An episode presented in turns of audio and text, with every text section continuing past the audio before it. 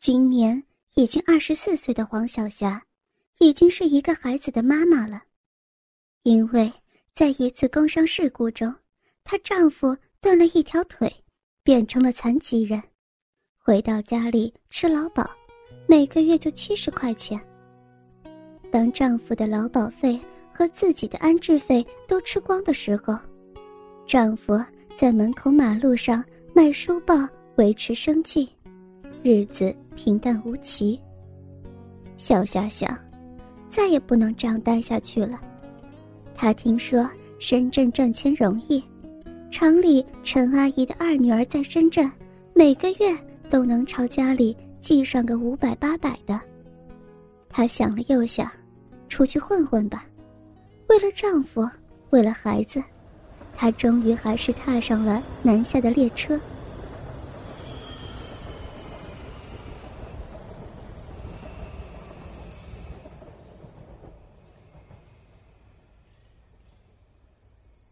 可是，现实的深圳和他所想的完全是两码事。他转了两天，看见有人大把大把的花钱吃喝玩乐，可就是看不见钱从哪儿来。在内地的时候，曾听人说深圳一弯腰都能捡到钱，他真是觉得可笑。弯腰捡到钱的人，他倒是看到一个，看样子那个人是刚出来到深圳的内地人。他提着个黑色的人造皮革包，穿着一双皮革凉鞋，在红桂路的一个巴士站附近捡到一个银包。还没等他醒过神来，就被冲上来的几个人连推带拉到一个建筑工地。原来这只不过是流氓布下的骗局。那人脸上的恐惧和哀求的神色，使得小霞不禁变得有些恐慌起来。一个初中毕业生，还结了婚，有了小孩去几家工厂，人家听了直扭头。回去吧，他怕丢不起这个脸。亲戚朋友好不容易凑够五百块钱给他，就这样回家，不是十足的丢人现眼了吗？还有丈夫、儿子都在期待着他寄钱回去。他在大街上漫无目的的走着，不知道如何是好。在一家小吃店，他花了两元钱吃了碗鱼面。刚出店门，突然发现对面有家花花绿绿的房子，上挂了个牌子，招洗头妹。他想了想，便犹犹豫豫的敲开了门。请问，我能干洗头妹吗？里头的人一阵窃笑，然后从里间房里走出个三十岁左右、满身香水味的女人。那女人笑眯眯的笑着。是你吗？行啊，学一学就会洗吗？我我我会洗的。黄小霞回答。其实她理解的洗头和这儿的洗头并不是一回事儿。不过那女人显然对这些并不太在意。她盯着黄小霞丰满的胸部说。会不会关系不大？可是先得说清楚，这儿工资不高，只有三百块钱，不过管吃住。小霞简直无法相信自己的耳朵，有工作了，而且还有三百块工资，而且吃住还不花钱。一时之间，她忽然觉得自己太幸运了。结婚没有？迷迷糊糊中，他听到那个女人在问：“没有。”他脱口而出：“他已经开始变得聪明起来。”这间发廊面积不算小，但是前后隔成两大间，外间是发屋，内间隔成两个单间，放了两张双人床，一间一张，内间很整齐，贴着性感女人的图像。但是似乎有一种说不出的怪怪的气味。那三十来岁的女人叫阿娇，是这儿的老板娘。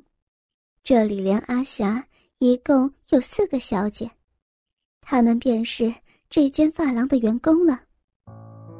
阿娇大人很好，这一天，她让阿梅教黄小霞洗头，阿梅洗得很耐心，又拨又揉的，弄得阿霞心里痒痒的，舒舒服服的。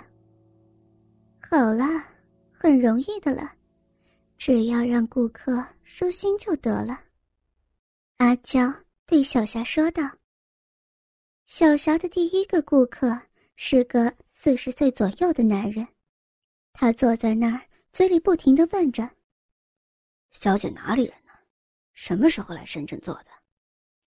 小霞有一句无一句的应答着，可在给他冲洗头发的时候，那人竟然伸手把小霞圆圆的乳房捏了两把。”小霞回头望望阿梅，阿梅示意她别声张，而且一脸神秘的笑。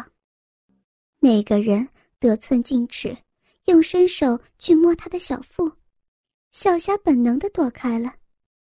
这时候，她见到阿梅的客人甚至已经把手伸到她的裙子里头，于是，当那男人再度伸手过来的时候，小霞也不再躲避。让他隔着裙子摸到他的骚逼，终于将这人打发走了。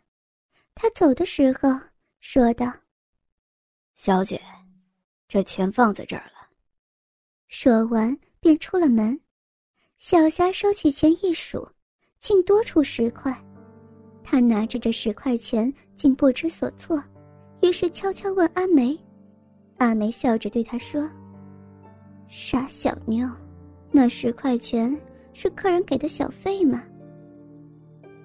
环境能改变一个人的想法，小霞的变化是在潜移默化中形成的。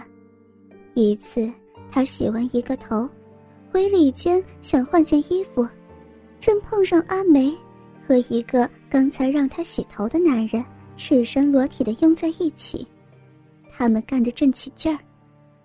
年纪和他差不多的阿梅也是一身细皮嫩肉，她的双腿举得高高的，那男人屁股一抬一压，粗硬的大鸡巴频频往阿梅那个毛茸茸的骚逼里狂冲猛插。小霞羞得一捂脸，到时阿梅见过世面，她一边喘气儿一边说道：“小霞，不必介意，或者……”或者你待会儿再进来吧。小霞再进来的时候，那个男人已经走了。小霞才想起来，刚来时闻到的那股味儿，原来是这么回事儿。阿梅懒洋洋躺在床上说：“小霞，你想开点。像我们这样没什么文化的女人，在深圳要赚点钱，除此之外还有什么路子可走？”这些客人，有些是阿娇原来的相识，他介绍过来，不就是睡一下吗？我来深圳之前，老早就不是处女了。反正女人就是那么回事儿，半个小时不到就行了。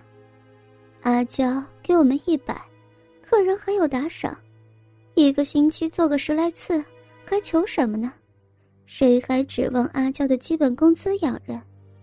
三百块在深圳，才只够吃一次大排档嘞。反正女人就那么回事儿。一想到残废的丈夫、两岁的小孩，小霞也真觉得自己太乡巴佬了。已经是凌晨一点多了，发廊也已经关了门。住在双隔床下铺的阿梅正准备睡觉，阿娇走了进来，对阿梅说。阿梅，委屈你一下，你先到隔壁待一会儿。阿梅转身走了，阿娇便将那个男人引进来。